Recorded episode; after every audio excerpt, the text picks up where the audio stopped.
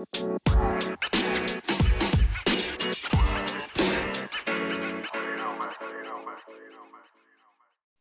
hallo unsere lieben Podcast-Freunde. Herzlich willkommen zu einer weiteren Folge von unserem Podcast. Wir melden uns hier heute zurück mit unserer ersten richtigen Folge dieses Jahr. Nachdem die erste Folge dieses Jahr ja der Saisonrückblick der Formel 1 2023 war, kommt jetzt mal wieder eine, in Anführungszeichen, normale äh, Folge, die ihr auch gewohnt seid. Und ja, heute wird es über einiges gehen, ist einiges passiert seit unserer letzten normalen Folge. Also äh, im Fußball natürlich, in, in der Formel 1, dann halt auch, was abseits des Platzes so passiert ist. Ähm, Dart-WM stand an. Also einiges zu berichten. Auch in der Formel 1 gab es ein paar neue News. Äh, darüber werden wir heute sprechen. Und mit mir dabei ist natürlich wie immer auch der Marvin. Ja, hallo von meiner Seite. Äh, ja, zweite Folge für dieses Jahr. Ähm, die groß, den großen Formel 1 Rückblick haben wir hinter uns gebracht. Ich hoffe, es hat euch Spaß gemacht, die Folge. Und ähm, ja, heute ähm, ja, wird es dann wahrscheinlich auch für die interessanter, die dann vielleicht mit Formel 1 nicht so ähm, viel Mut haben. Für alle, die das vielleicht dann auch nicht gehört haben, den großen Formel 1-Saisonblick wünschen wir euch natürlich auch allen frohes neues Jahr, die uns vielleicht nur hören wegen den fußballthematischen Themen und so gibt es sicher auch. Und ähm, ja, an sich ähm, hat sich nicht viel verändert im Vergleich zur letzten Woche. Wir haben letzte Woche ja gar nicht so viel ähm, geredet über uns persönlich, über die Weihnachtszeit. Äh, das holen wir heute auf. Ähm, ja, aktuell mir geht's gut, dir glaube ich soweit auch. Ähm, ist sehr schönes Wetter aktuell mit dem Schnee hier bei uns. Also ähm, muss ich wirklich sagen, gibt mir gerade richtig gute Vibes, wenn man hier rausguckt und äh, die schneebedeckte Landschaft vor Augen hat. Morgen soll es ja richtig krass werden. Am Mittwoch ist ja, glaube ich, für viele Teile in Deutschland da starker Schnee angesagt. Äh, bei uns in der Region fallen schon Schulen aus und so weiter. Also äh, bin ich mal gespannt, was das morgen gibt. Aber am Ende, wenn sowas ist, gibt es ja meistens nie so viel. Das war ja früher auch immer, wenn so Stürme angesagt wurden und man dann schulfrei hatte und dann war einfach nie was.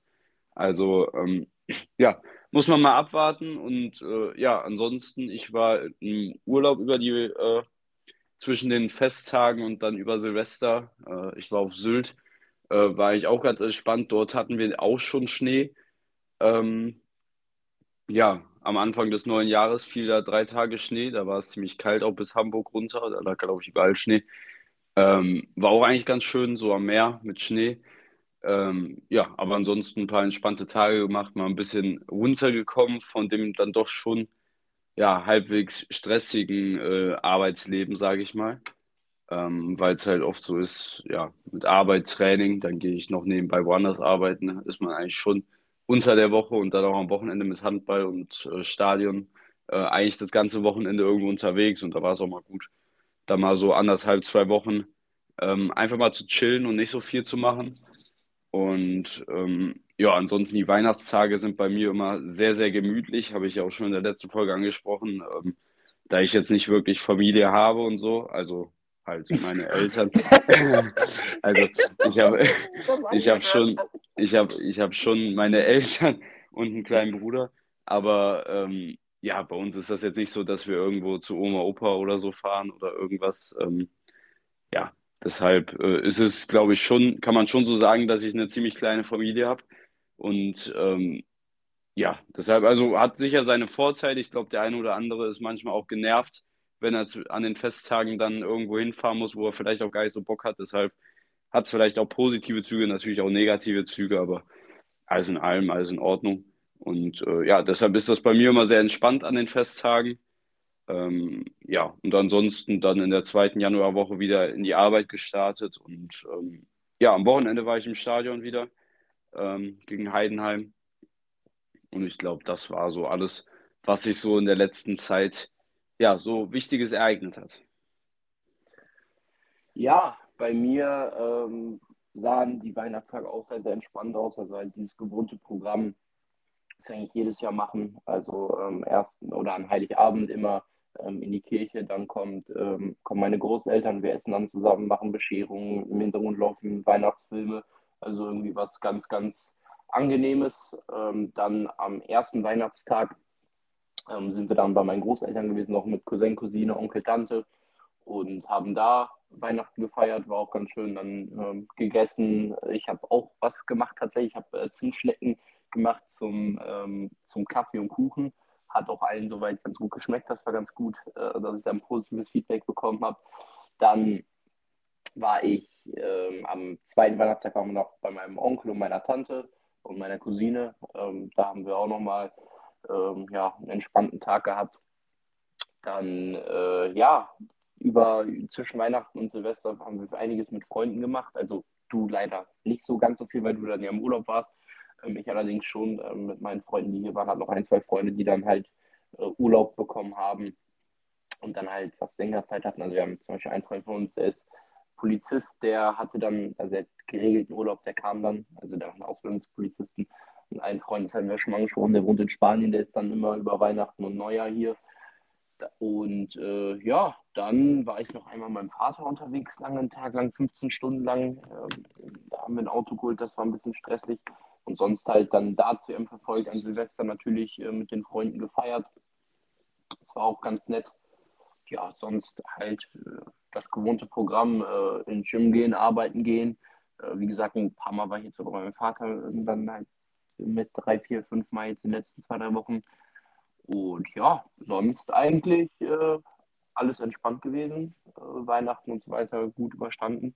Und jetzt wieder voller Vorfreude vor äh, dem Sommerjahr oder Sommerjahr, was sage ich, vor dem äh, Sportjahr, wollte ich sagen, 2024, wo ja einiges ansteht. Momentan ja auch schon äh, vieles wieder im Gange. Fußball läuft wieder, äh, Handball äh, ist ja auch momentan Handball-Weltmeisterschaft in Deutschland. Europameisterschaft.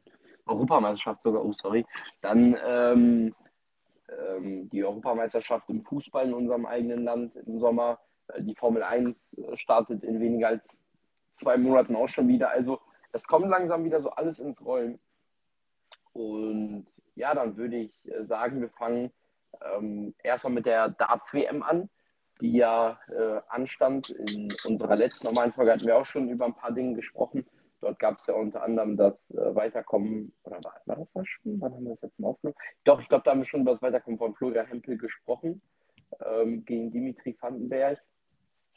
Ähm, ja, dann für die deutschen Spieler lief es insgesamt leider nicht ganz so erfolgreich wie im Vorjahr, vor allem Gabriel Clemens, der letztes Jahr es bis ins Finale geschafft hatte.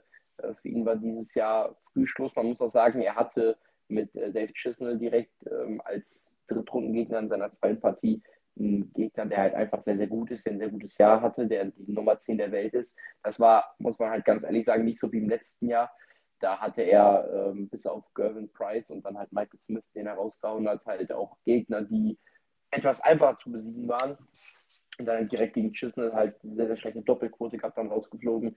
Äh, Martin Schindler sehr, sehr knapp im, äh, im ich glaube, es war stand 3 zu 3 und es ging bis Vierter gegen äh, Williams, der bis ins Halbfinale kam, verloren. Äh, sehr, sehr bitter, äh, vor allem weil es von Williams dann noch so provokante Sprüche gab, mit äh, irgendwie in Richtung der deutschen Fans. Ähm, will ich jetzt nicht genau darauf eingehen, aber war jetzt auch irgendwie nicht sonderlich nötig. Dann äh, Florian Hempel rausgeflogen gegen den überragenden Steven Bunting, da muss man sich auch nicht schämen. Ich meine, er hat seine Tourkarte behalten, er hat tolle Auftritte gezeigt, hat ordentlich Preisgeld mitgenommen. Für ihn war die WM ein reiner Erfolg, dazu noch Vandenberg geschlagen, einen topgesetzten Spieler, der bei der WM 23 bis ins Halbfinale gekommen ist, Premier League gespielt hat, schon Major-Titel gewonnen hat. Also für seine Leistung muss er sich definitiv nicht schämen. Ähm, Dragutin äh, Horvath, über den hatten wir ja gesprochen, der ist in seiner ersten Erstrundenpartie direkt rausgeflogen. Und Ricardo Pietrezco war ja der Spieler, der äh, am bittersten rausgeflogen ist. Ich würde sagen, es war noch bitter, bitterer als Martin Schindler, weil er den jetzigen Weltmeister Luke Humphreys kurz vorm Aus hatte er hat 3-1 geführt, es war First to Four. Und es sah sehr, sehr gut für Pietrezko aus, weil Humphreys kam gar nicht ins Spiel rein. Also hat, sein Scoring war unterirdisch für seine Verhältnisse. Also wirklich, also wenn man die Tour verfolgt und äh, die ganzen Majors die letzten Monate intensiv da verfolgt hat, dann äh, hat man sich gefragt, ob das wirklich Luke Humphreys ist, weil das ist man von ihm nicht gewohnt gewesen, zumal er ja in überragender Form war vor der Weltmeisterschaft. Und er hat dann einen Average teilweise von unter 85 gespielt, was ja wirklich für seine Verhältnisse absolut schwach ist.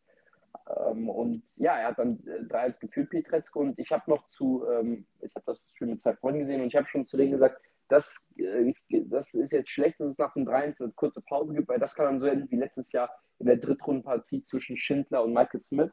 Ähm, zur Erklärung, da war es auch so. Äh, Schindler hatte Smith, der zu dem Zeitpunkt in einer überragenden Form war, gerade einen Major gewonnen hatte und ja, überragend, äh, live-formmäßig vielleicht der damals der beste Spieler war. Ähm, kurz vorm kurz vorm Aus, er hat 3-1 gegen geführt, dann ging es halt in die Pause und Smith konnte dann halt diese Pause nutzen, hat die nächsten drei Sätze geholt, hat sein Spiel deutlich angehoben und hat dann am Ende das Spiel dann noch gewonnen. Und genau die gleiche Situation war bei Pietrezco und Humphreys. Also Pietrezco hatte Humphreys eigentlich ja fast schon K.O., allerdings dann halt diese Pause und dann hat, hat Humphreys sich gefangen, konnte sein Spiel steigern und hat dann die nächsten drei Sätze gewonnen und ist dann äh, weitergekommen, hat dann noch, würde ich sagen, im Spiel danach im Achtelfinale das mit vielleicht, also nicht, ich würde nicht sagen das dramatischste, aber eine der dramatischsten Partien, die es, glaube ich, jemals im Ali Pelli gab, ähm, gegen Joe Cullen also das Spiel will ich mal auch hier erwähnen. Das war, würde ich sagen, mit Abstand, ja, wobei es gab, es gab jetzt auch ein anderes Spiel, was ich auch noch erwähnen muss. Ähm, also das war aber schon das beste Spiel, würde ich sagen, der WM äh, von der Dramatik her. Beide auch mit einem guten Spiel, knapp 100 im Average. Aber Humphreys, der neun Matchstarts liegen lässt, äh, Kallen, der zwei liegen lässt, ähm, dann überwerfen sich die, beide treffen die falschen Doppel und äh, Humphreys äh, checkt dann am Ende ein High-Finish äh, zum Sieg und äh, es eigentlich gar nicht so, als könnte er das Check mit dem letzten Dart in der Hand, äh, löscht dann die 100, hat im ersten Triple 20 genommen, dann Single 20, dann hat die Doppel 10 noch getroffen fürs Match. Und hätte er die nicht getroffen, hätte Kallen wahrscheinlich das Match ausgemacht, weil er 80 Rest hatte. Also es war eine unfassbar spannende Partie. Ähm, die wurde dann, ich will jetzt nicht sagen übertroffen, aber noch äh, im Spiel wurde noch Konkurrenz geliefert von der Partie äh, Chris Doby gegen äh, Rob Cross. Chris Doby 4-0 am Führen, ähm, und man denkt, ja, ne, das war's für, für Cross. Und das war noch ein Viertelfinale. Doby überragender Form. Vor äh, Michael Smith, mein Lieblingsspieler, äh, rausgeworfen. Und dann kommt Rob Cross und gewinnt fünf Sätze in Folge. Also, ich habe leider nur die letzten anderthalb äh, Sätze des Spiels gesehen, weil ich, äh, weil ich dort weg war. Und äh, ich, ich, konnte das nicht glauben, weil Doby so überragend in Form war. Und er hat in den in den nächsten, in den Sätzen, die dann Cross kommen, das hat er gar nicht so schlecht gespielt. Cross hat einfach komplett überragend alles abgeräumt und ist dann noch ins Halbfinale eingezogen. Also die beiden Spiele waren sicherlich die Spiele der WM. Aber ja, das Finale war dann ein äh, Finale zwischen zwei Lukes. Einmal Luke Humphreys, das war keine große Überraschung. Aber dann äh, der andere Finalist war eine faustdicke Überraschung, und zwar Luke Littler, von dem vor dem Turnier nur die wenigsten was gehört hatten. Er hatte auch vor der WM nur ein paar tausend Follower. Und äh, ja, jetzt hat er über eine Million Follower. Ist damit mit Abstand der meist abonnierteste Dartspieler auf, äh, auf Instagram, weil er eine unfassbare WM gespielt hat, einen unfassbaren Run hatte. Er ist 16 Jahre alt. Er sieht jetzt nicht gerade aus wie 16, aber er hat so eine überragende Weltmeisterschaft gespielt und ja, hat sich bis ins Finale vorgespielt hat. Rob Cross, äh, Raymond van Barneveld, Andrew Gilding ähm, rausgeworfen, also zwei Weltmeister, drei Major-Gewinner in, äh, auf seinem Weg bis ins Finale. Und dann auch im Finale selber hat er hervorragend aufgespielt und hätte um ein wirklich um einen Millimeter, der Dart hing am Draht, hätte er das Finale 5 zu 2 führen können. Hat dort allerdings einen sehr, sehr wichtigen Dart aufs Doppel vergeben und Luke Humphreys hat dann eine überragende Aufholjagd gestartet, hat dann aus dem 4 zu 2 ein 7 zu 4 gemacht und ist damit zum ersten Mal äh, Weltmeister und jetzt auch die neue Weltrangliste Nummer 1. Und ich befürchte, die äh, Position wird er auch sehr, sehr lange behalten, weil er dieses Jahr jetzt auf der Tour fast gar nichts zu verteidigen hat, also gar keine äh, gar kein großes Preisgeld an äh, von den Majors, weil er seine Majors erst in den letzten drei, vier Monaten gewonnen hat. Und seine größten Konkurrenten, Michael van Gerven und Michael Smith, die haben dieses Jahr ordentlich was zu verteidigen. Smith sogar die Weltmeisterschaft und den Grand Slam von Gerven, ähm, unter anderem World Grand Prix. Also da gibt es einiges an Preisgeld für die beiden zu verteidigen. Und er hat jetzt schon einen enorm hohen Vorsprung von, ich glaube, knapp 400.000 Pfund auf äh, Van Gerven. Also man kann sich schon mal dran gewöhnen, äh, Luke Humphries jetzt an der Spitze der Weltrangliste zu sehen. Ja, auf jeden Fall. Ähm, also ich Konnte leider dieses Jahr die Darts-WM nicht so wie die letzten Jahre verfolgen. Eigentlich verfolge ich sie auch immer. Viel bietet sich auch immer an, weil eigentlich zwischen den Feiertagen nie so was Sportliches ist, außer ähm, die Premier League. Aber äh, Darts-WM gehört eigentlich zum, ja, zwischen den Feiertagen Programm auf jeden Fall dazu. Ähm, ja, dadurch, dass ich im Urlaub war, hatte ich dann halt nicht so viel Zeit, die zu, zu gucken. Ich habe, ähm, ja, als ich zu Hause war, habe ich ein paar Spiele so ganz nebenbei geguckt, aber nicht äh, so, dass ich jetzt, ähm, dass ich jetzt äh, da irgendwie ziemlich aktiv zugeguckt habe, nur so zwischendurch mal irgendwie ein Leck oder so. Ähm, und ja, die einzigen beiden Spiele, die ich richtig geguckt habe, ist äh, ja das Spiel von Pietrezco gegen ähm, Humphreys. Da habe ich aber auch ein bisschen später einge äh, eingeschaltet, aber äh, war ich auf jeden Fall dabei, als Pikachu da auf jeden Fall mal einen aufgespielt hat. Und ähm, ja, ich glaube, am Ende lag es da dann auch so ein bisschen, äh, ja, irgendwie, er hatte ein gutes Selbstvertrauen zeitweise, aber dann, äh, ja, ist es ihm so ein bisschen, glaube ich, auch an die Nerven gegangen und ähm, Humphreys war einfach, ähm, ja, dann irgendwann im Spiel eiskalt und äh, hat das Ding dann für sich gedreht. Äh, war natürlich schade aus deutscher Sicht, dass äh, Pikachu da nicht bei seiner ersten WM äh, so einen Top-Favoriten raushaut. Ähm, aber ja, war trotzdem ein geiles Spiel. Äh, waren ja bei dem Spiel auch viele deutsche Fans. viele haben es kritisiert. Ich fand es eigentlich ganz lustig. Ähm, so diese Provokation zwischen Humphreys und den deutschen Fans, äh, auch von Humphreys Seite aus, als er dann gemerkt hat, ah, das Spiel geht jetzt zu mir, das ist mein Spiel jetzt. Dann wurde er ein bisschen hochnäsiger, während er davor ein bisschen ja, in sich gekehrt wirkte. Ähm, also fand ich eigentlich ganz lustig. Ähm, wurde ja, dann wurden die deutschen Fans ja auch viel kritisiert bei der WM wegen Pfiffen und so, weil man das beim Dart nicht so sehen will. Kann ich auch völlig verstehen. Äh, Finde ich auch berechtigt, vor allem, weil das ja ein Sport ist, wo man sich sehr konzentrieren muss und ähm, der ja weitaus eigentlich fair ist. Ähm, auch die Bilder danach, äh, wie Humphreys Pikachu in den Arm nimmt und ihm auch äh, die ganze Zeit noch was ins Ohr sagt, sagen, glaube ich, einiges, ähm, was der Deutsche da gezeigt hat. Und deshalb natürlich bitter, wie du vorhin schon angesprochen hast, das Bitterste aus, aus deutscher Sicht, glaube ich, bei dieser WM. Und ja, das zweite Spiel, was ich dann geguckt habe, war das Finale. Ähm, und ja, Luke Littler, muss man echt sagen, hat natürlich bei sehr, sehr vielen Leuten Sympathiepunkten gesammelt. Also ich glaube, ähm, ja, ja, in allen Nachrichten wurde von dem 16-Jährigen geredet, der im Halbfinale, Finale war und ähm, ja, der bis dato ja auch sehr souverän überall durchgekommen ist, äh, muss man natürlich auch sagen, er hatte jetzt nicht die starken Gegner. Also er hatte, glaube ich, bei seiner, bei, ähm, bei seinem Turnierbaum äh, ja relativ äh, das Glück auch auf seiner Seite. Und ähm, ja, am Ende muss man sagen, im Finale nach einem schwierigen Start richtig gut drin gewesen, hat es richtig stark gemacht ähm, ja, wenn er die berühmte Doppel-2, ich glaube, sie ist danach ordentlich durchs Netz gegangen, wenn er die verwandelt, ich glaube, dann wird es ein ganz, ganz schweres Brett, das für Humphreys noch aufzuholen. Ähm, ja, so war es der, äh, der Turning Point im Spiel. Humphreys ähm, gewinnt und äh, kann dann das Spiel komplett an sich reißen. Bittler hat dann auch nicht mehr so viel entgegenzusetzen und äh, ja, Humphreys macht es damit seine Erfahrung und zeichnet sich für eine grandiose Saison aus. Er war ja vor dem Turnier auch einer der Favoriten, beziehungsweise wenn nicht sogar der Favorit und äh, hat ja auch über das Jahr jetzt richtig viel gewonnen und äh, hat sich jetzt mit dem WM-Titel krönen können, auf jeden Fall hochverdient. Hat er stark gemacht und ähm, ja, für Littler natürlich bitter, aber auf der anderen Seite, das haben wir beide auch schon gesagt, ähm, wer weiß, ob das nicht viel zu viel gewesen wäre jetzt bei seinem ersten Turnier dann den WM-Titel zu holen. Ähm, er ist jetzt in der Premier League, ähm, halte ich persönlich nicht so viel von. Ähm, du glaube ich auch nicht, hast du schon gesagt.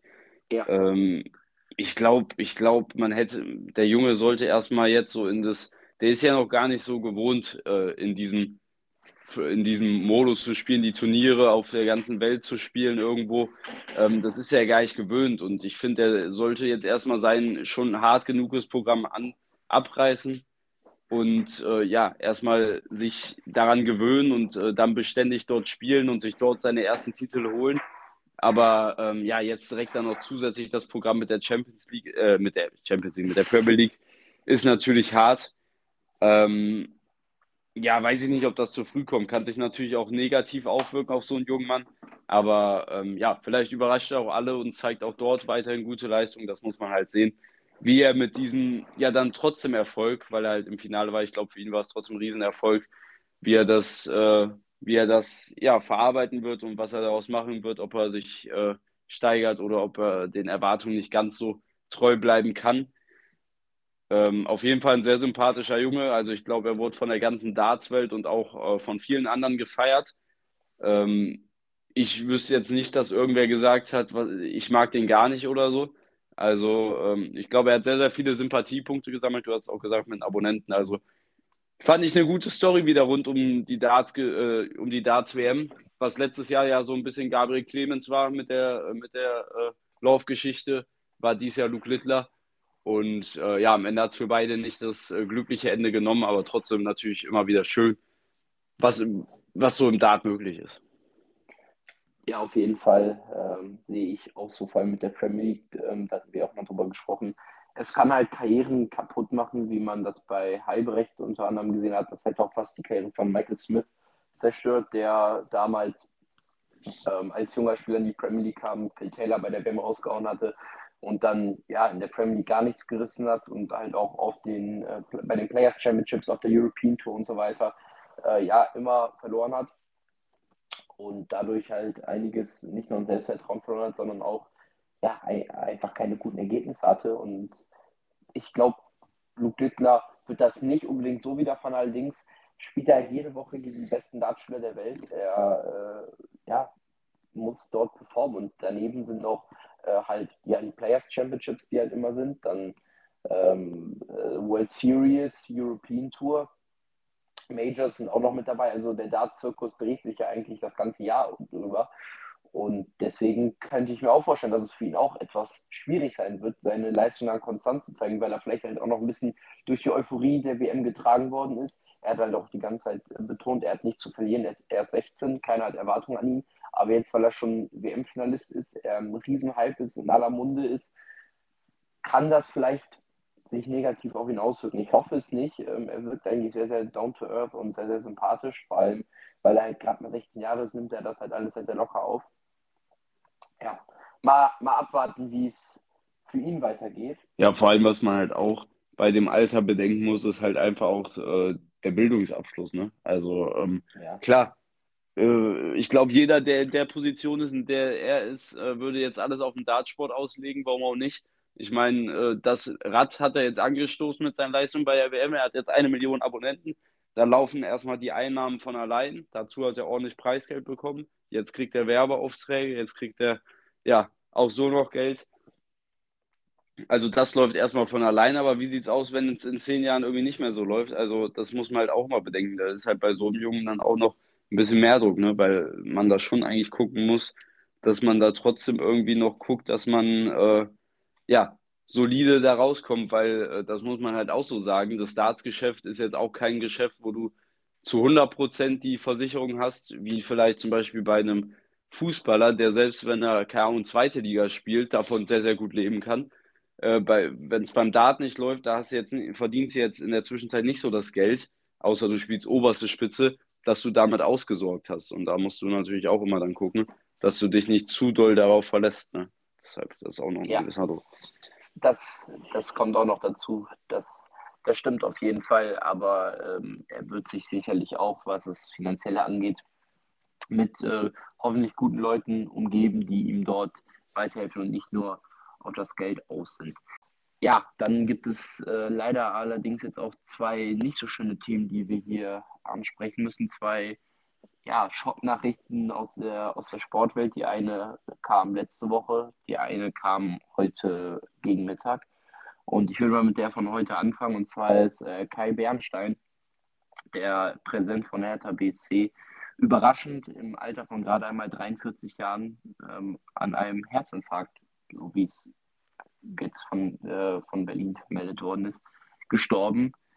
Ähm, ja, es ist irgendwie sehr, sehr schwer, das irgendwie, sag ich mal, nicht zu begreifen, weil er halt sehr, sehr jung war. Er war ja auch immer der jüngste Präsident im deutschen Profibereich mit gerade mal 43 Jahren. Er war in der Ultraszene ja auch von Hertha drin, also in der Fanszene.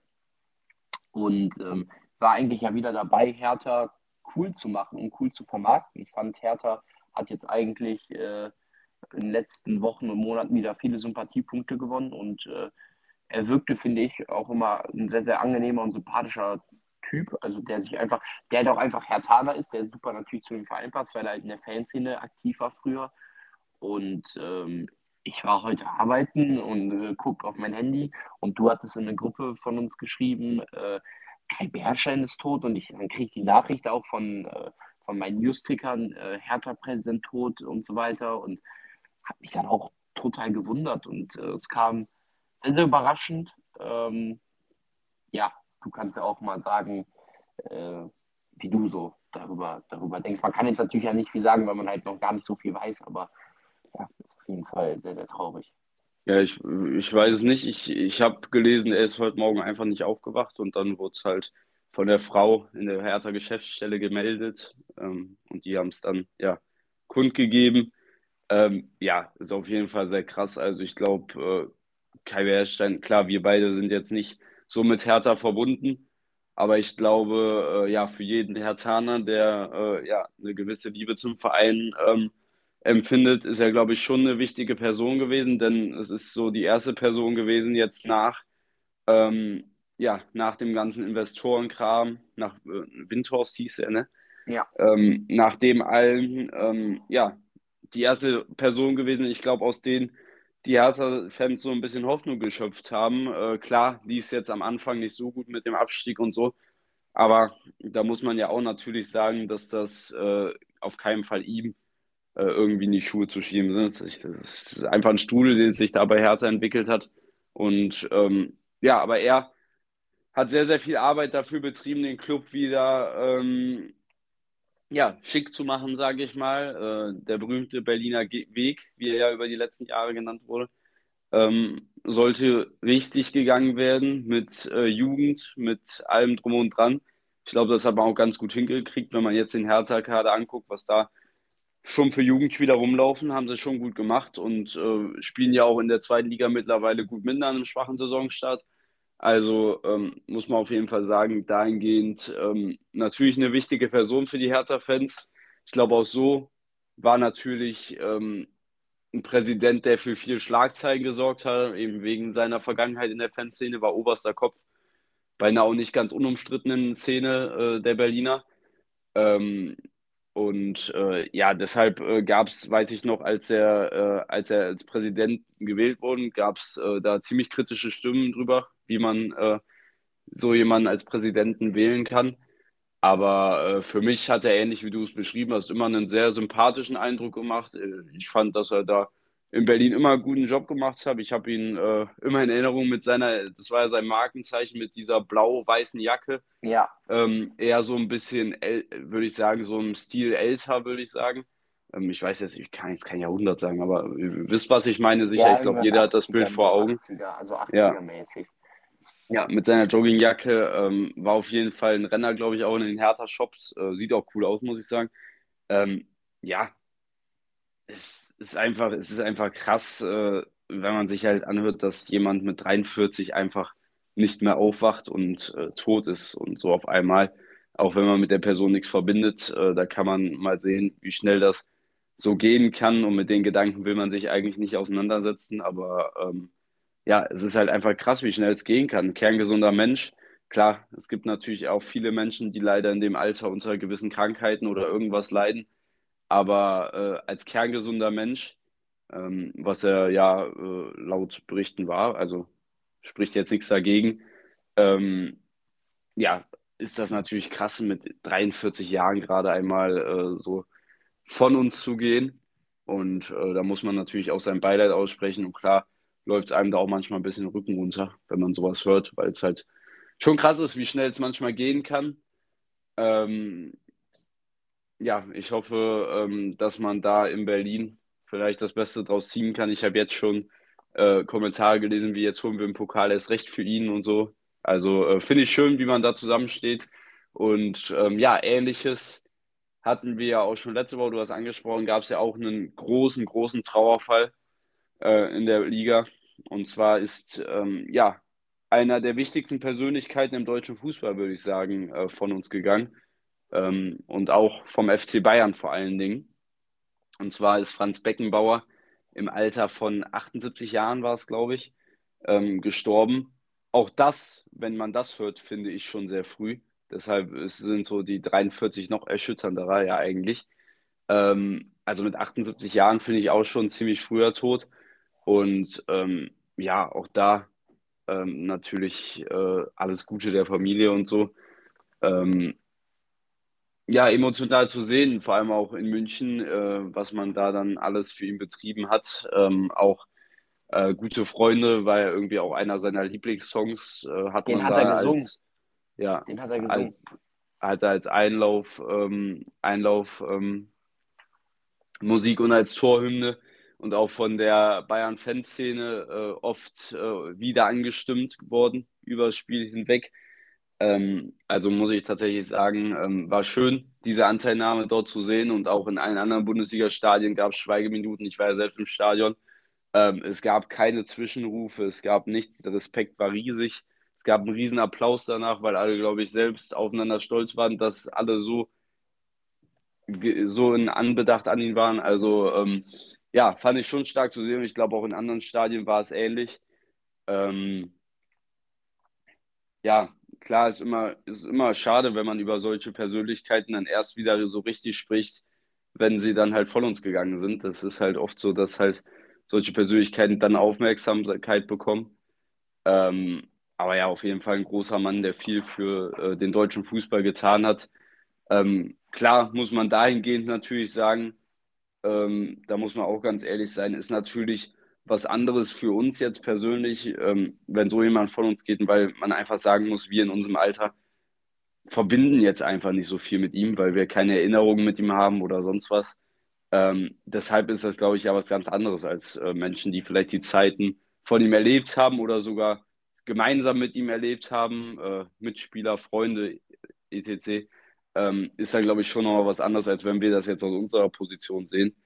Ähm, aber trotzdem natürlich sehr tragisch und ähm, schlimm, dass so zwei Fälle jetzt in so kurzer Zeit ähm, ja, auf den deutschen Fußball eingeprasselt sind. Für Beckenbauer gab es schon, glaube ich, die gebührenden Aktionen. Ich denke, am nächsten Wochenende wird dann für Kai ähm, auch was folgen. Ähm, denn ja, also denke ich schon, dass es da von der, vom DFB, von der DFL irgendwas gibt. Äh, zumindest in Liga 2 auf jeden Fall ja mal. Ähm, bin ich mal gespannt dahingehend und ähm, ja, auf jeden Fall.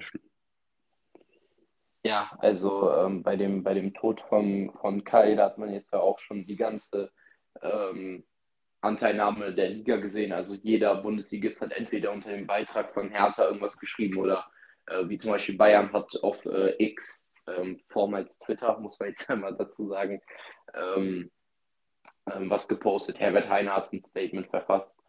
Und da finde ich es auch gut, dass dort irgendwie die Fußball, ja, irgendwie so zusammensteht und dann, wenn sowas passiert, man da irgendwie ähm, ähm, mir, grad, mir liegt das Wort auf der Zunge, ähm, nicht Zusammenhalt, ja, man kann auch Zusammenhalt sagen, Zusammenhalt zeigt und ähm, ja, doch zeigt, dass das Leben eigentlich oder dass das, das, was auf dem Platz passiert, irgendwie zur Nebensache wird.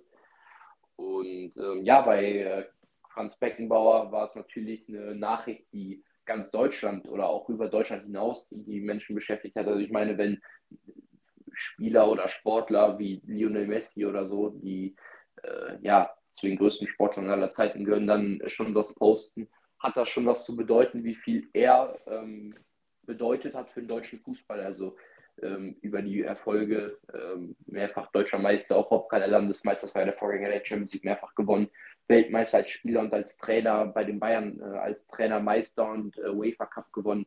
Also die Erfolge von ihm sind endlos lang. Ähm, er war auf Platz zwei, glaube ich, der besten Spieler des äh, 20. Jahrhunderts hinter Pelé.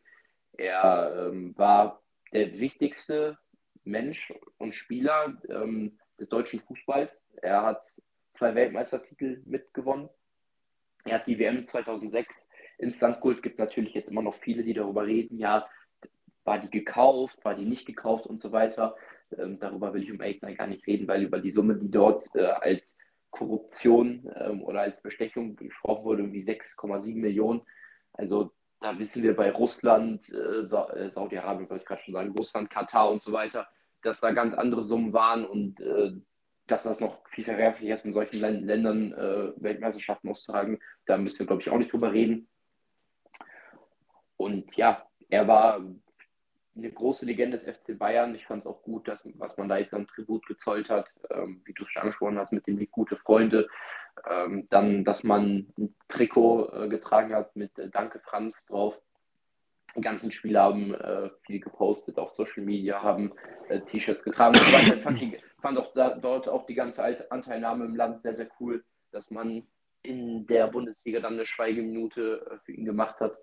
War sehr, sehr gut und würdig auch den größten, man muss vielleicht sagen, den äh, oder einen der größten deutschen Sportler, überhaupt vielleicht eine, eine der größten deutschen Persönlichkeiten generell, weil man ihn halt auch überall auf der Welt irgendwie kennt. Und das gibt es ja bei deutschen Sportlern vielleicht sonst noch zwei, drei Mal, vielleicht bei einem Dirk Nowitzki und bei einem Michael Schumacher.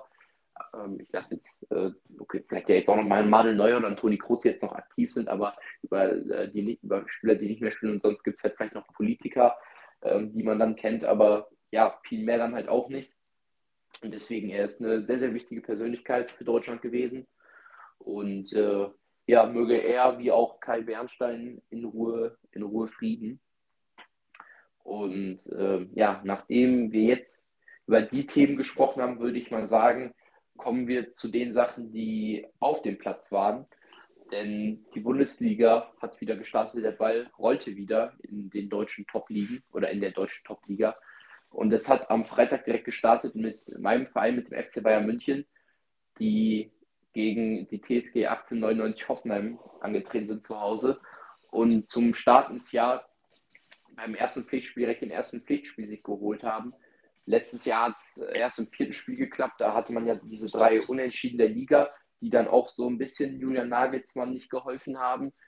Zum Glück lief dieses Jahr anders. Man ist direkt ähm, mit einem 3-0 gestartet, das Spiel auch zum Glück zu 0 beendet. Also ein schönes Ergebnis. Ähm, ich habe von dem Spiel, muss ich sagen, die zweite Halbzeit habe ich gesehen.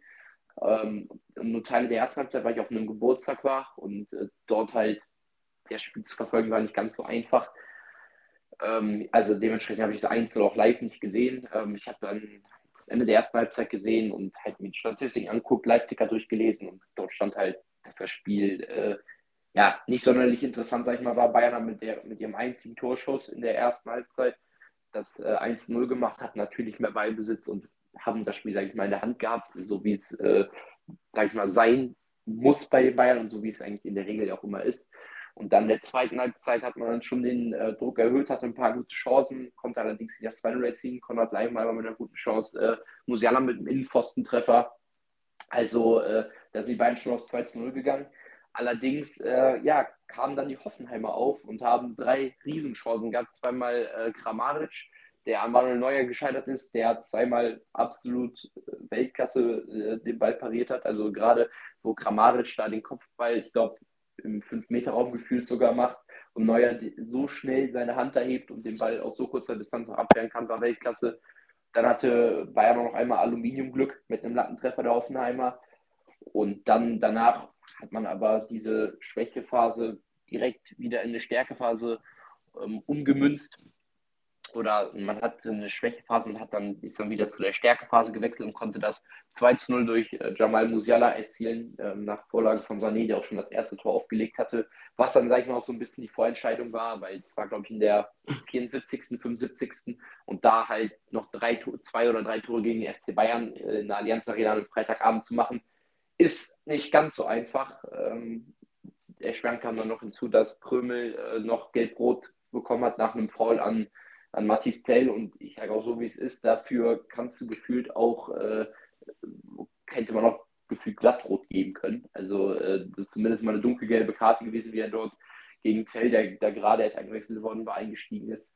Und ja, ganz am Ende, in der 90. Minute, konnte Harry Kane sich auch noch in die Torliste eintragen. Wie sollte auch anders sein? Ein Bayern-Sieg äh, mit mehr als zwei Toren ohne Kane-Tor wäre doch irgendwie nicht was Wahres. Äh, deswegen musste er noch äh, sein Tor machen, was er dann gemacht hat. Saisontor Nummer 22 jetzt wie nach 16 Spieltagen.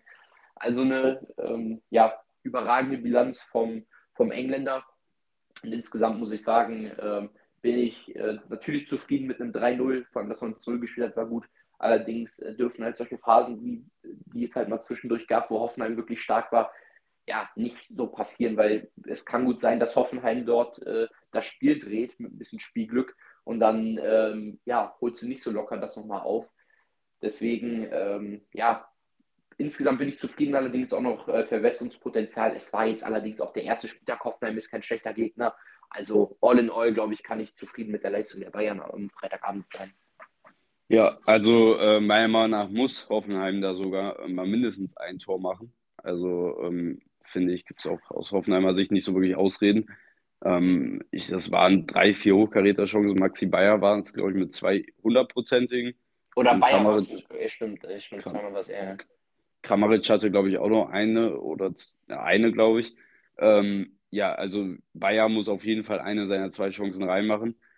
Und ähm, vor allem bei der eine, wo er, glaube ich, dann gegen die Latte geschossen hat, da war ja. im, im 10 Meter Radius gefühlt im 16er keiner um ihn rum, der hätte den Ball auch locker annehmen können, anstatt ihn direkt zu nehmen. Ja, aber, aber er hat ja gesagt, äh, Manuel Neuer dann, wenn, wenn wirklich Manuel Neuer dann vor dir ist, das war halt schon eine Erscheinung. Das hat er ja selber ja, gesagt, das dass er dann schon, schon irgendwie, sag ja. ich mal, äh, Muffensausen bekommen hat. Hat er recht. Ähm, ja, aber trotzdem, also davon muss wenigstens einer drin machen, aber alles in allem völlig souveräner Sieg der Bayern und auch hochverdient. Also ähm, muss man so sagen, auch wenn es dann lange Zeit 1-0 stand und es vielleicht auch mal wackelig war, völlig verdienter Sieg für die Bayern. Ähm, Prömel, äh, ja, zweimal mit der nahezu gleichen Aktion mit Gelb-Rot runtergeflogen. War er nicht so schlau, hat er sich, glaube ich, auch über sich selbst geärgert. Zweimal zu spät gewesen und auf den Fuß gestampft. Und ähm, ja, Bayern starten gut in die neue Saison. Ähm, am Samstag äh, Leverkusen. Ins neue Jahr meinst du? Ja, ja, meine ich. Ja. Nie, ja, neue, Jahr. neue Saison nicht. Ähm, ja, hast recht. Äh, Leverkusen mit einem ganz, ganz späten Erfolg im Augsburg. Äh, 90. plus 4 schoss Palacios das 1 zu 0 für die Werkself. Ähm, verdient alle Male. Ähm, ja, der Ball wollte einfach im Spiel nicht reingehen. Aber dann ganz am Ende äh, hat Palacios dann doch nur das Happy End für die Leverkusener geholt. Wäre natürlich ein nicht so toller Saisonstart, äh, äh, ich sag mal, äh, Jahresstart gewesen, ähm, wenn Leverkusen äh, unentschieden gespielt hätte. Aber ähm, ja, mit einem Dreier lässt sich das natürlich besser lesen, bleiben Tabellenführer, auch wenn die Bayern das Nachholspiel gewinnen sollten. Ähm, ja, aber äh, für Leverkusen natürlich ein ganz wichtiger später Erfolg. Ähm, bitter natürlich aus Sicht äh, der Bayern-Fans, die da bestimmt gehofft haben, dass Leverkusen ja. da nur einen Punkt mitnehmen und dann ja. ganz spät äh, das Tor machen. Aber ähm, ja, konnten sie schaffen. Leipzig, ähm, ja, werde ich auch nicht so ganz schlau draus. Also waren auch äh, ähnliche Spiele eigentlich wie die Leverkusener. Klar, die bessere Mannschaft. Äh, 20 zu 1 Schüsse aufs Tor sehe ich hier. Also ähm, ja, deutlich die bessere Mannschaft, trotzdem am Ende verloren mit 1 zu 0. Auch dort wollte der Ball nicht ins Tor gehen. Äh, da gab es dann aber kein Happy End, sondern gab es sogar noch äh, 0 Punkte, weil äh, Frankfurt früh im Spiel 1-0 durch Ansgar Knauf in Führung gegangen war. Ähm, ja, Leipzig lässt dies ja auch ganz klar zu viele Punkte liegen, muss man ganz ehrlich sagen. Sie spielen, sie haben eigentlich ganz selten irgendwie schlechte Leistungen dabei, aber in manchen Spielen ähm, ja, will der Ball einfach irgendwie nicht rein. Sie haben echt Probleme, dann Tore zu schießen und ihre Chancen zu verwerten. Und das ist ein häufiges Problem bei den Leipzigern. Und ähm, ja, deshalb kommen schon häufig, muss ich sagen, immer wieder solche Spielereien. Und ähm, ja, das müssen sie eigentlich abstellen. Sie haben den Kader, um äh, das besser zu machen. Äh, sie haben einen richtig guten Kader, meiner Meinung nach. Ähm, was natürlich bitter war aus ihrer Sicht, ist, dass Dani Olmo eigentlich bisher die ganze Saison dauerverletzt war, der ja furios in die Hinserie gestartet war und äh, von dem man sich ja dieses Jahr richtig was erhofft hat. Ähm, jetzt ist er wieder fit. Ähm, ich glaube, er kam sogar rein im letzten Spiel. Ich habe es aber nicht gesehen. Er saß auf jeden Fall auf der Bank. Deshalb denke ich mal, dass er reingekommen ist.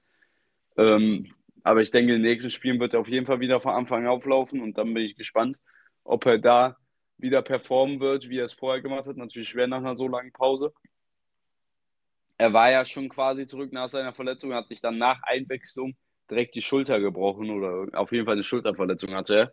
Ähm, ja, war natürlich sehr bitter. Ich glaube, er hatte auch, er hatte da wirklich nur 20 Minuten gespielt und hat sich da direkt wieder verletzt und ist lang ausgefallen. Ähm, deshalb hoffen wir natürlich auch für so einen talentierten Spieler, dass er vielleicht jetzt verletzungsfrei durch die Rückrunde geht, die jetzt anfängt. Und ähm, ja, dann war am Samstag noch das Spiel von Köln gegen Heidenheim. Ähm, erstmal haben wir auch noch gar nicht drüber geredet. Köln mit dem neuen Trainer Timo Schulz. Ein ja, unbeschriebenes Blatt, würde ich jetzt mal so sagen. Hat zwei Jahre bei St. Pauli auf dem Buckel. Hat, äh, ja, ich glaube, fünf Wochen bei Basel auf dem Buckel.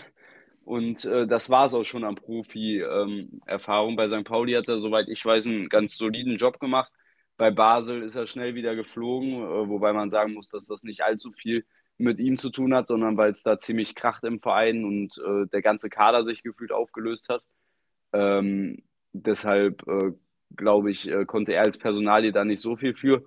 Äh, jetzt beim FC, ähm, klar, ähm, ich kann verstehen, dass äh, viele FC-Fans ähm, ja da eher ein bisschen kritisch das beäugen und äh, klar ist immer schwer, wenn man so ein unbeschriebenes Blatt als Trainer nimmt, weil äh, wenn man den Namen liest, äh, glaube ich, äh, fällt einem jetzt so auf die Schnelle keiner ein. Ähm, kann ich also völlig verstehen, weil es viel Kritik gehagelt hat von vielen Köln-Fans. Ähm, ich muss sagen, ähm, es ist, glaube ich, sogar, also erstmal muss man halt auch immer bedenken, in welcher Situation man gerade ist. Und ich glaube, ähm, dass Köln nicht so viele Optionen hatten, wie es von den Offiziellen dargestellt wird. Also ich glaube nicht, dass da die Trainer so Schlange standen. Denn ähm, ja, beim FC spricht eigentlich alles dagegen, wo man nicht so Bock drauf hat als Trainer. Äh, man ist mitten im Abstiegskampf, man hat, darf zwei Transferphasen keine Transfers machen. Ähm, man hat kein Geld. Also ähm, wüsste ich jetzt nicht, was mich als Trainer da so 100% hinziehen würde, außer vielleicht die Größe des Vereins und den Bock auf die Aufgabe. Aber äh, wie es äh, von den Offiziellen gesagt hat, glaube ich jetzt nicht, dass da äh, tausend Anrufe kamen von Trainer, die Interesse daran haben. Also ich glaube, dass da die wenigsten Bock drauf hatten und äh, vor allem die wenigsten auch äh, in dem finanziellen Bereich war, den sich Köln dann vielleicht auch leisten kann oder will. Und äh, da hat man jetzt Timo Schulz halt verpflichtet und ähm, ja, nach dem ersten Spiel schwierig, da ein Fazit zu ziehen. Er ist ja jetzt auch noch nicht mal zwei Wochen da. Also ähm, da kann man jetzt auch noch nicht so viel auf ihn ummünzen. Ähm, was es an der Veränderung gab, ist, dass äh, Spieler wie Justin Deal wieder bei der ersten Mannschaft war, auch Einsatz bekommen hat. Ähm, auch da kommt jetzt dann noch der nächste Paukenschlag. Gibt Gerüchte, dass er jetzt vorm Abgang zum VfB Stuttgart steht. Ähm, das wäre natürlich in der geradigen Situation vor allem sehr, sehr bitter, weil es schon noch so eine kleine Hoffnung war jetzt für die Rückserie. Ähm, wenn der jetzt im Winter noch weggehen würde, dann wird es natürlich noch faustdicker kommen, äh, wenn dann noch ein Spieler weggeht. Ähm, muss man abwarten, wie er sich entscheidet. Vielleicht äh, ja, kommt dann doch irgendwie so ein bisschen bei ihm die Kehrtwende und er entscheidet sich für seinen Jugendverein, wo er sehr klein auch spielt. Und äh, wo er ja jetzt auch gesetzt ist, muss man ja ganz ehrlich sagen. Ich denke schon, dass er eine wichtige Rolle einnehmen wird in den nächsten Wochen. Äh, falls er bei Köln bleiben sollte. Das würde er bei Stuttgart, glaube ich, nicht tun. Ähm, die sehr gut äh, die sehr gut aufgestellt sind und wo er, glaube ich, ja, jetzt in der nächsten Zeit erstmal nicht so wirklich ein Kaderplatz frei ist für ihn. Also, ähm, ja, muss man sich entscheiden, aber klar, bei so einem Jungen spielt immer Geld rein. Hat auch ziemlich geknirscht in den letzten halben Jahr zwischen ihm und dem Verein, deshalb hätte er auch allen guten Grund äh, zu gehen. Aber vielleicht wäre jetzt auch die Chance nutzen, da muss man jetzt die nächsten zwei, drei Tage abwarten. Ich denke, dann wird dann eine Entscheidung fallen. Und ähm, ja, was Timo Schulz angeht, muss man einfach abwarten. Also es wird sehr, sehr schwer. Jetzt kommen vor allem auch erstmal wieder die schwierigeren Spiele zum Anfang der Hinserie. Ähm, ja, muss man einfach abwarten. So ein Spiel gegen BVB ist immer ein Spiel für Köln, wo man was holen kann. Heim. Ähm, muss man abwarten. Die Dortmunder haben sich ja auch am Wochenende nicht mit Ruhm bekleckert, die ähm, ja auch einen Hammer-Transfer hingelegt haben, Jaden Sancho verpflichtet haben, äh, Rückkehr, also beziehungsweise äh, ausgeliehen haben ohne Kaufoption. Aber äh, ja, jetzt für das halbe Jahr Jaden Sancho zurück beim BVB. Ähm, finde ich persönlich einen guten Transfer. Jaden Sancho spielt bei Manchester United keine Rolle ähm, und liebt den BVB einfach. Es wurden ja auch Videos online gestellt, wie er bei Dortmund angekommen ist und meinte, wo ist Marco, wo ist Marco?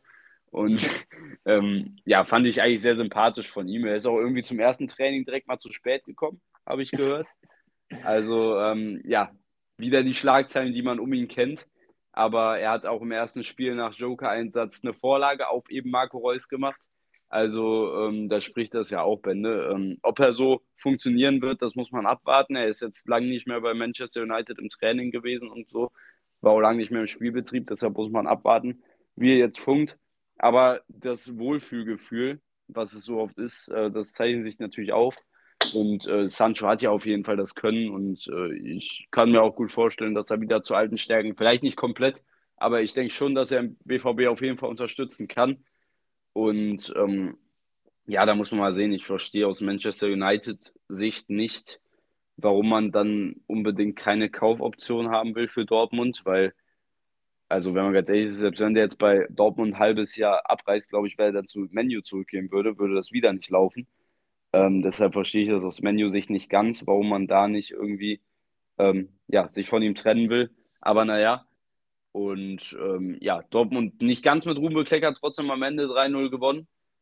Ähm, ja, deshalb muss man mal abwarten, was da am Wochenende wird. Klar, Dortmund in der Favoritenrolle, aber vielleicht gilt da ein bisschen was für die Kölner, auch wenn natürlich äh, zu dem allen neuer Trainer, Justin Deal vielleicht weg, äh, dann auch noch kam, dass sich Davy Selke, der am Wochenende getroffen hat, und Luca Waldschmidt, verletzt haben, die beiden äh, ja, offensiven Hoffnungen, sage ich mal.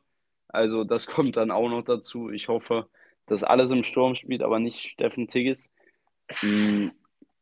Wobei der ja. gegen Dortmund ja schon mal genetzt hat. Ja, genau, das habe ich äh, gestern auch auf der Arbeit gesagt. Wenn er es so wie vor zwei Jahren gegen Dortmund macht, dann ist er völlig in Ordnung. Da hat er einen Doppelpack geschnürt in der Ecke.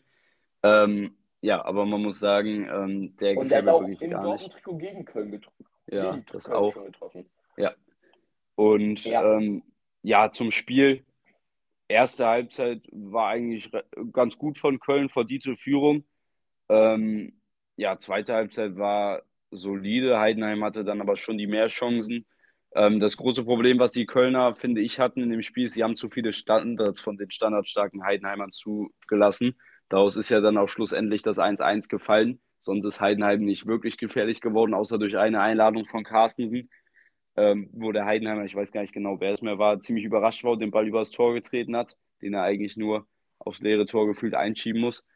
Ähm, ja, aber ansonsten war Heidenheim aus dem Spiel heraus eigentlich null gefährlich. Ähm, nur über die Standardzeit und davon hatten sie zuhaufe, muss man ganz ehrlich sagen, vor allem Freistöße, ähm, was man eigentlich gegen so eine standardstarke ähm, Mannschaft versuchen muss zu verhindern. Am Ende hat es dann halt äh, geklappt für die Heidenheimer, Spiel ist 1-1 ausgegangen völlig gerechtes Verhältnis, äh, Ergebnis. Zufrieden kann man da nicht sein aus Kölner Sicht. Aber ähm, naja, besser als eine Niederlage, aber ähm, da muss auf jeden Fall schon eine Leistungssteigerung kommen, vor allem über das gesamte Spiel gesehen. Es bringt dir nichts, wenn du eine Halbzeit eigentlich ganz gut spielst, aber dann irgendwann wieder federn lässt. Ähm, das darf dir einfach nicht passieren.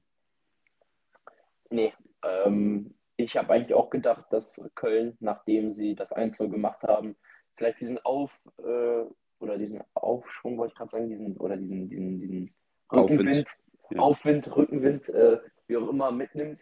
Allerdings muss man halt sagen, der Start halt in die zweite Halbzeit lief dann schon denkbar unglücklich. Also man hatte, Heidenheim hatte dann halt ein, zwei gute Chancen und ähm, man hatte aus Kölner Sicht ja schon Glück, als Marvin Schweller diesen einen seiner seltenen Patzer hatte, dass, ähm, dass da schon nicht der Ausgleich gefallen ist. Auch in der ersten Halbzeit Schwäber immer mit einer überragenden Parade ähm, hat da die Führung zwischenzeitlich gerettet und dann, ja, dieses 1-1 ist natürlich bitter aus Kölner Sicht, weil natürlich ein Punkt ist besser als kein Punkt, aber wenn du halt wirklich die Klasse halten willst, und ich will Heidenheim gar nicht irgendwie schlecht treten oder so, die spielen eine gute Aufstiegssaison, aber, oder eine erste gute Saison als Aufsteiger. Ja, die sind ja auch Achter.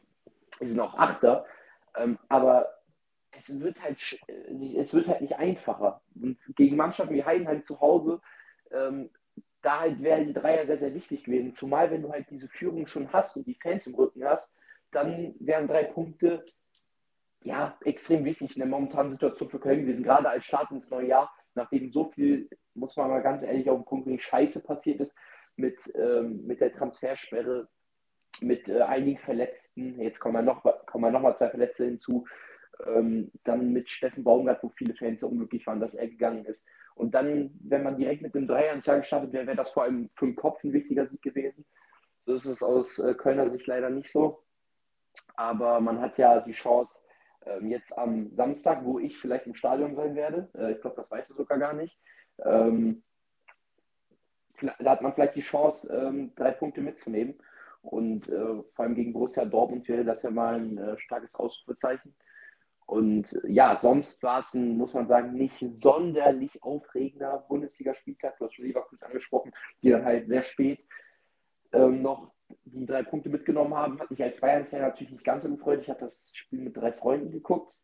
Ähm, der eine ist Leverkusen-Fan und die anderen beiden äh, sind auch satt, Bayern als Meister zu sehen, haben sich dann natürlich redlich gefreut, während ich mich geärgert habe. Ähm, der BVB, ähm, ja, kurzzeitig mal wieder gewackelt. 3-0 ist, ich sage mal, so ein bisschen so ein Bayern-Light-Ding gewesen. Also, äh, man gewinnt zwar 3-0, äh, guter Start ins Jahr. Sancho Debüt geglückt, direkt einen Scorer äh, gesammelt. Aber insgesamt war die Leistung von Dortmund jetzt auch nicht sonderlich überzeugend. Trotzdem ähm, will ich jetzt die Leistung nicht schlecht reden. Drei Punkte sind drei Punkte, 3-0-Sieg ist ein 3-0-Sieg. Auch wenn es bei äh, Darmstadt 98 ist und da drei Punkte Pflicht sind, ist es ein guter Start für BVB ins Jahr 2024. Und ja, Gladbach überraschend ähm, die Stuttgarter ähm, weggehauen mit 3 zu 1. Und ja, ich glaube schon, ich glaube, das war das schnellste Tor der Saison bis jetzt. Ich glaube mal 20 Sekunden war es, wo Hack dann getroffen hatte. Ja. Und ähm, ja, in einer anderen Sonntagspartie, Bremen-Bochum, äh, da haben sich die Mannschaften ja 1-1 getrennt, war ein absolutes Traumtor von, äh, von beiden Mannschaften. Also äh, vor allem das, das Tor der äh, Bochumer, weißt du, wer das gemacht hat? Osterhage. Osterhage, also war für mich ein absolutes Traumtor. Dann und Niklas Stark dann noch in der 90. plus 3 ähm, mit, dem, äh, mit dem Ausgleich für Werder. Also für die beiden Mannschaften auch eine Punkteteilung im Jahr 2024 im ersten Spiel. Und äh, ja, ich würde sagen, haben wir soweit alles aktuell. Ja, wir können noch kurz über, über Bayern reden. Die haben ja noch einen neuen Transfer getätigt und zwar ähm, Eric Dyer von den Tottenham Hotspur ist gekommen. Ein Transfer, von dem ich jetzt nicht sonderlich überzeugt bin. Ich glaube, das ist so ein bisschen so ein Ding wie im Daily Blind letztes Jahr. Vielleicht nicht ganz so schlimm, aber ist halt so ein Transfer, den du halt als Backup holst. Ist natürlich gut, falls sich äh, wer in der Defensive, also, also im defensiven Mittelfeld oder der Innenverteidigung nochmal verletzt oder man auch mal rotieren will, ist natürlich gut, wenn man eine Alternative hat. Aber ich befürchte, ähm, dass er halt, sag ich mal, in den wichtigen Spielen, wenn mal ein Delikt oder ein Upamecano oder ein Kaum, Kimmich, Goretzka, ähm, Kim, einer von denen ausfallen sollte, dass er kein gutes Replacement wäre für die Spieler. Ähm, Bayern ist jetzt auch an der Verpflichtung von Nordi Mukiele dran als äh, Außenverteidiger, der auch Innenverteidiger spielen kann, was finde ich sehr, sehr gut wäre. Nachdem Palinja ähm, jetzt wohl vom Tisch sein soll bei den Bayern, der war ja im Sommer schon fast da. Jetzt äh, im Winter gab es auch Gerüchte, dass er kommt. Allerdings ist das äh, Thema vom Tisch. Thomas Tuchel hat auch gesagt, es wird keine Holding Six im Winter zum FC Bayern kommen. Und äh, ja, deswegen ähm, ist Bayern jetzt auch der Verpflichtung von einem Verteidiger drin, äh, dran. Momentan spielt Conny Leimer als äh, RV. Masraui ähm, war ja verletzt und wird jetzt ja sowieso zum äh, Afrika Cup äh, fliegen, der ja momentan auch schon äh, in Gang ist. Da werden wir sicherlich auch, äh, wenn es soweit ist, über mögliche Gewinner und Spiele reden. Also ich glaube, die Asien, sowohl Asien als auch Afrika Cup verfolgen wir jetzt halt einfach nicht ganz so intensiv wie natürlich nicht wie eine Europameisterschaft oder ich glaube auch nicht so ganz wie eine Copa America. Einfach man kann es halt auch einfach nicht verfolgen. Ja, doch kann man so. Also ich kann zu, also man kann sogar was verfolgen auf der Zone, äh, Sport, äh, Sport Digital. Ja, ja, ich habe mal ein bisschen geguckt vom Klassiko, der am äh, Wochenende war, wo Real Madrid Barcelona ja komplett äh, äh, auseinandergenommen hat und zwar 4 zu 1, drei Tore wie die zu Junior. Fun Fact, er hat einen Hattrick im Klassiko gemacht, Ronaldo hat nie einen Hattrick gemacht, also das ist ja schon mal sein Vorbild voraus. Ähm, ja, auch da ähm, Real mit einem Supercup-Sieg ähm, was, was ich ja immer ganz komisch finde, ist, dass ja das, äh, der Supercup dort in Asien ausgetragen wird. Äh, in Asien, in Saudi-Arabien. Ähm, ich ist ja auch egal, in Saudi-Arabien, wo ähm, Toni Groß ja ordentlich ausgepfiffen wurde und es auch äh, Pfiffe gab während der Schweigeminute für Franz Beckmauer, was ich, äh, ja, oder was man, glaube ich jeder ziemlich respektlos ähm, gefunden hat, empfunden hat. Also war nicht gerade sehr, sehr nett so eine große ausgepfiffen worden ist, kam ja, weil er die äh, Transfers äh, in die Wüste kritisiert hatte. Das kann ich schon irgendwo verstehen. Aber ähm, ja, dann gegen Franz Beckenbauer dann die Pfiffe fand ich unter, unter aller Sau, äh, fand ich nicht gut. Und ähm, ja, ich glaube, ich würde sagen, das wäre es dann für diese Folge. Ähm, wenn du jetzt ja. noch irgendein Thema hast, ja, ähm, was man noch, was man noch kurz ansprechen äh, kann, ist jetzt äh, kein Thema, wo wir hier so ausführlich drüber reden. Aber José Mourinho wurde äh, heute entlassen. Stimmt, ähm, überraschend. Ja, über, ja, ja, mehr oder weniger. Fünf, sind nur fünf Punkte hinter einem Champions League Platz. Also in der Serie ist alles eng. Ja, aber ich, die spielen schon nicht so befriedigend, muss man sagen. Ja, aber also. ich, ich finde ehrlich, äh, Mourinho hat eigentlich einen, keinen schlechten Job gemacht. Also natürlich Platz 9 lief sich schlecht, aber sie sind fünf Punkte von. Also Mourinho hat mit denen die Conference League gewonnen, war im Europa League Finale, hat Rom eigentlich mal wieder so ein bisschen auf ein höheres Niveau. Finde ich schon. Ja, stimmt schon. Ja, stimmt schon. Äh, Zumal weiß ich man ihn nicht. ja sehr mag. Zumal, zumal ja, ja, ja auf jeden Fall. Mag. Ist auf jeden Fall einer der größten Trainer im Fußball. Und ähm, ja, er war auch sehr emotional, emotional gerührt, äh, als er dann weggefahren ist. Hat man Videos gesehen, wie er noch irgendwie bei äh, äh Fans Autogramm unterschrieben haben oder so. Ja, einen Weg, der da sich trennt, aber ich bin mir sicher, wenn er Lust drauf hat, wird er äh, irgendwo anders noch einen neuen Job finden. Ähm, ist halt die Frage, ob er das noch so machen will oder ob es das vielleicht war mit José Mourinho und seiner Trainerkarriere. Kann ja auch sein, er ist ja mittlerweile auch in einem schon gestandenen Alter und hat, glaube ich, auch halbwegs ausgesorgt. ja, halbwegs. er, er, hat aber mal gesagt, dass er ähm, gerne Bayern München trainieren würde. Vielleicht, wenn die Ära Tuchel mal irgendwann enden sollte. Ja, keine Ahnung. Ja, wäre auf jeden Fall eine coole Kombi, muss ich sagen. Ja, würde ich ähm, so fühlen. Boah, José Mourinho Bayern-Trainer, boah, das wäre schon brutal. Das wäre wär, das wär schon cool. Und ähm, ja, ansonsten, er, hat ja, äh, auch, das er hat ja auch in der Serie mitgespielt von Bayern. Er hat ja auch ähm, in der also, äh, Generation Wembley, in der Serie hat er äh, mitgespielt weil er als Trainer, da ging es auch um ein paar Spiele gegen ihn, äh, wo er Realtrainer war und da hat er mitgespielt. Und hat auch gesagt, Bayern werden ist ein richtig cooler Club und so. Ja, ja. Kann man, ich glaube, äh, da kannst du jeden Trainer fragen, auch wenn die Bundesliga nicht so angesehen ist, aber ich glaube, es gibt keinen Welttrainer, der äh, Bayern irgendwas absprechen würde. Da bin ich mir zu 100% sicher. Ähm, ja, ist einfach einer der größten Clubs der Welt. Und ähm, ja, ansonsten habe ich auch nichts zu erzählen, das wollte ich noch kurz reinwerfen. Ähm, ja, am Wochenende bin ich auch eigentlich allen Voraussichten nach beim Spiel. Und ähm, ja, ansonsten äh, war es das von meiner Seite. Ich wünsche euch äh, eine schöne Woche. Wir hören uns. Ah, warte mal. Nein, stopp. Wir müssen noch äh, über eine Sache reden. Und das ist ja, die Handball-EM. Ach so, darüber, okay. Ich, ich habe noch was anderes, was ich meinem Schlussplädoyer ähm, noch erwähnen ja. wollte. Aber mach du dann, mach du dann. Ja, da, da müssen wir noch kurz noch drüber reden. Können wir dann ähm, nächste Woche auch noch da mehr drüber reden, wenn wir dann äh, nicht mehr so viel aufzuarbeiten haben und dann auch die wichtigen Spiele anstehen. Ähm, ja, mit zwei sehr guten Spielen in die, in die, in die EM gestartet. Ähm, haben mich persönlich überrascht, muss ich sagen. Also stärker als gedacht. Gefallen mir wirklich richtig gut. In, Im Vergleich zu anderen Favoriten, die äh, mich dafür ein bisschen enttäuschen. Ähm, muss ich sagen, die, äh, die Deutschen echt richtig stark unterwegs. Ähm, erstes Spiel gegen die eigentlich auch nicht zu unterschätzenden Schweizer. Ähm, deutlichst gewonnen und den Schweizer, die Schweizer, da muss man auch sagen, in dem Spiel zumindest sehr, sehr schlecht aussehen lassen. Ähm, wo, obwohl sie jetzt im zweiten Gruppenspiel, also die Schweizer im zweiten Gruppenspiel gegen Mitfavoriten Frankreich, äh, einer der Hauptfavoriten sogar unentschieden gespielt haben, gegen den die deutsche Nationalmannschaft auch heute Abend spielt, im letzten Gruppenspiel. Das ist ein sehr wichtiges Spiel, das müssten sie gewinnen für den Gruppensieg. Ähm, ja, und ähm, dann im zweiten Spiel gegen Nordmazedonien auch souverän gewonnen. In beiden Spielen eine sehr, sehr gute Abwehr gestellt. Ähm, was ich so nicht gedacht hätte, bin ich echt gespannt. Also ich traue der Mannschaft echt viel zu. Vor allem bei Hauptfavoriten wie Frankreich, Spanien äh, hat auch gegen Kroatien hoch verloren. Norwegen in einer vergleichsweise einfachen Gruppe gestern gegen Slowenien verloren. Davor gegen die Färöinseln, was eine ganz verrückte Geschichte ist. Äh, wurde ja auch, glaube ich, mittlerweile oft darüber berichtet. Ähm, Färöinseln, äh, erstes Turnier überhaupt in irgendeinem Sportereignis, wo sie bei einer Europameisterschaft dabei sind. Also es gab es noch nie, egal in welcher Sportart.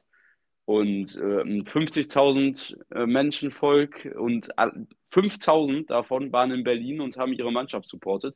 Das ist ein Zehntel der Bevölkerung. Das ist wie wenn 8 Millionen Deutsche mit Deutschland zu einer EM fahren würden oder so. Äh, das, ist schon, das ist schon krass. Und äh, haben auch für ordentlich Stimmung gesorgt und haben es leider nicht geschafft, weiterzukommen, haben nur ein Unentschieden gegen Norwegen gekriegt, sonst zwei knappe Niederlagen. Aber dieses Unentschieden gegen Norwegen in der letzten Sekunde war ein Hammer und äh, da ist die halt auf jeden Fall abgegangen und das war auf jeden Fall so eine kleine Geschichte. Aber ähm, ja, ansonsten sprechen wir über die Handball-EM nächste Woche dann mehr, wenn dann auch es in die Hauptrunde geht. Und äh, wir auch jetzt das Spiel gegen Frankreich ist jetzt das erste schwierige Spiel und spannendes Spiel. Bin ich gespannt, äh, wie sich die deutsche Mannschaft darschlagen wird heute Abend. Und ähm, ja, dann sprechen wir dann nächste Woche genauer drüber. Und jetzt verabschiede ich mich, wünsche euch eine schöne Woche und bis dahin. Ciao. Ja, ich ähm, wünsche euch auch eine gute Woche über die Weltfußballerwahl ähm, mit dem Weltfußballer Lionel Messi. Ja, haben wir jetzt nicht besprochen. Ihr könnt euch wahrscheinlich denken, warum. Ähm, ja, also äh, haben wir gerade noch kurz bevor wir aufgenommen haben, äh, haben, wir, haben wir kurz darüber gesprochen. Deswegen, äh, ja, braucht man, glaube ich, nicht viel darüber reden. Und äh, jeder weiß, glaube ich, dass das nicht sonderlich verdient ist, weil die WM von 22 dann nicht mit reinzählt und Messi halt letzten drei Monate irgendwie ein halbes Spiel gemacht hat in der MLS, weil seine Mannschaft nicht mal da qualifiziert ist, einen Titel gewonnen hat, äh, mit denen dann in, in äh, also mit Inter Miami dann mit Paris Meisterschaft gewonnen hat, nicht viel gerissen hat. Also äh, Champions League vorausgeflogen ist. Ja, also und Haaland gewinnt das Triple, äh, gewinnt alles mit City, äh, zerschießt halb Europa und ja, also darüber brauchen wir nicht reden, dass das äh, nicht verdient war für Messi. Aber ja gut, darüber wollen wir uns jetzt hier nicht aufregen. Ähm, ich wünsche euch eine gute Woche. Ähm, hoffentlich haben wir ein spannendes Wochenende. Ähm, über Formel 1 haben wir jetzt nicht gesprochen, über Günther Steiner. Ähm, machen wir auch nächste Woche. Machen wir, machen wir nächste Woche, weil es dann auch vielleicht nochmal, was Vertragssituation angeht, nochmal neue News gibt, äh, vor allem bei Charlie Care. Ähm, ja, ich wünsche euch eine gute Zeit, ähm, eine gute Woche. Bis, bis zum nächsten Mal. Denkt immer dran, einfach mal abziehen.